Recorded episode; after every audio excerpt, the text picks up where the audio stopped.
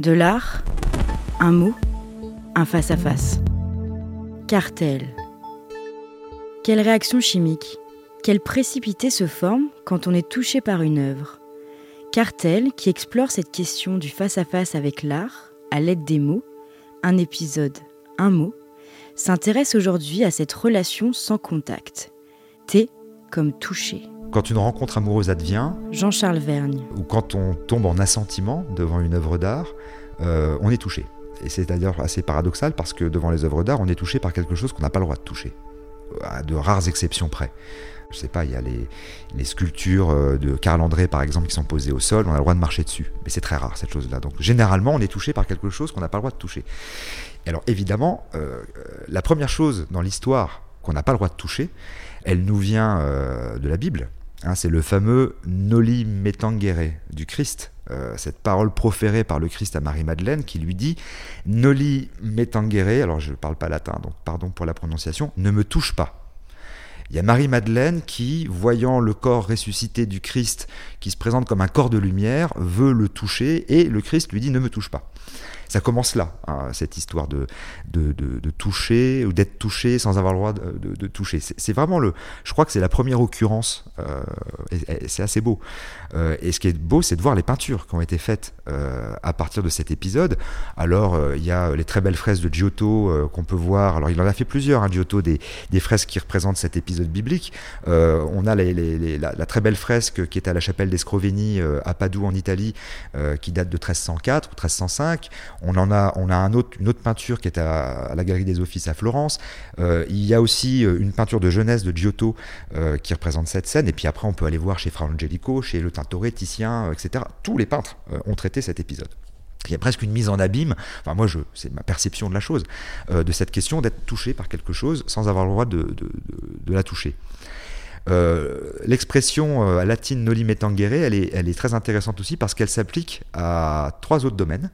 En botanique, il y a une plante qui s'appelle la balsamine sauvage, dont le nom latin est Impatiens euh, ou Impatiens noli tangere. Et cette fleur sauvage a la particularité, si vous la touchez, si vous touchez son bulbe, elle explose immédiatement et elle projette ses fruits ces petites graines.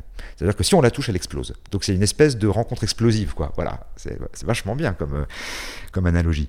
Il y, a, une deuxième occurrence euh, du, terme qu'on trouve, euh, alors là, dans l'entomologie, c'est certaines espèces de phasmes qu'on appelle les epidares nolim metangere et qui sont des phasmes qui, en situation de danger, se mettent immédiatement en position de catalepsie. Tétanie. Donc évidemment, euh, là, on n'est pas loin de la sidération. Quand je suis touché par quelque chose, je suis sidéré par cette, par cette chose. Et puis, euh, il y a aussi une occurrence en médecine, qui vient du Moyen Âge. Nolimetangere, c'est le nom qu'on donne à certaines plaies qui ne cicatrisent pas. C'est pareil, c'est l'analogie est formidable, c'est-à-dire que je suis touché par une œuvre et c'est définitif. C'est irréversible, ça cicatrisera pas. C'est-à-dire que, euh, alors si, euh, ça peut cicatriser euh, parce que évidemment en tant qu'individu je vais évoluer. Euh, moi j'étais fan de AA quand j'avais 13 ans, je n'écoute plus AA à 47 ans. Voilà, je pourrais par nostalgie, par euh, une espèce de Madeleine Proustienne comme ça. Mais bon, c'est un peu limité. Euh, donc ça a cicatrisé quand même. Hein, j'ai les picture discs que j'avais, les posters de, je sais plus comment il s'appelait, Mortensen ou quelque chose comme ça. Bon, voilà. Mais euh, globalement, quand on arrivé à une certaine forme de maturité, c'est-à-dire à, l'âge adulte, le fait d'être touché par une œuvre d'art, on peut supposer que c'est quelque chose d'assez irréversible et que ça va nous construire comme individu et qu'on va vivre avec ça jusqu'à la fin de nos jours. Et euh, cette relation qu'on a, elle est d'ailleurs totalement euh, indépendante euh, de toute forme de catégorie. Euh, c'est-à-dire que on va pas se la jouer intellectuelle et à dire alors moi je suis touché par la musique contemporaine de Pierre Boulez et le reste ne m'intéresse pas la pop musique excusez-moi mais enfin ça c'est un truc trop populaire pour moi.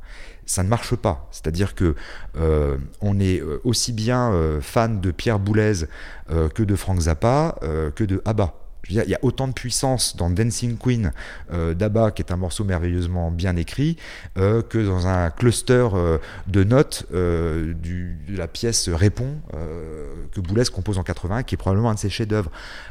Et il n'y a pas de. C'est la différence qu'on évoquait lors d'une chronique précédente entre le high et le low. Entre la, culture haute, dite haute, et la culture basse. Et c'est marrant parce qu'il y a d'ailleurs un morceau de AA qui s'appelle Hunting High and Low, donc, euh, et qui date donc, du premier album de AA 1985. Hunting High and Low, ça veut dire, euh, alors si on le traduisait euh, mot à mot, hunting, c'est chasser, chasser haut et bas c'est intéressant, ça veut rien dire, mais en tout cas, d'un point de vue littéral, euh, ça veut dire que je chasse, c'est-à-dire que je, je, cultive mon jardin, euh, je, pars, euh, je pars à la pêche, aussi bien pour les gros poissons que pour les petits, mais l'expression hunting high and low veut dire chercher partout dans tous les sens, sans boussole particulière et sans projet prédéfini. Donc voilà, c'est ça notre rapport à la culture. C'est-à-dire que euh, quand je vais voir une exposition au centre Pompidou, bah, je sais que je suis au centre Pompidou. Euh, je vais faire une rencontre avec un tableau de David Hockney, par exemple. Je waouh, euh, je pensais pas aimer David Hockney. Et puis subitement, je m'aperçois que sur un tableau, pas les autres. Et du coup, ce tableau va m'amener les autres, etc. Bon. Et puis ensuite, bah, je vais à la coopérative de mai. voir un concert de Swans avec un son extrêmement puissant, etc. Et je suis sur les genoux de la même manière que devant le tableau de David Hockney. Et il n'y a pas de différence. Cartel. Et l'alimentation euh, se fait de la même manière. Par Jean-Charles Vergne. La seule chose, c'est qu'il faut jamais perdre l'appétit. Jean-Charles Vergne est critique d'art et directeur du FRAC Auvergne. Cartel est à retrouver en téléchargement sur toutes les plateformes de podcast.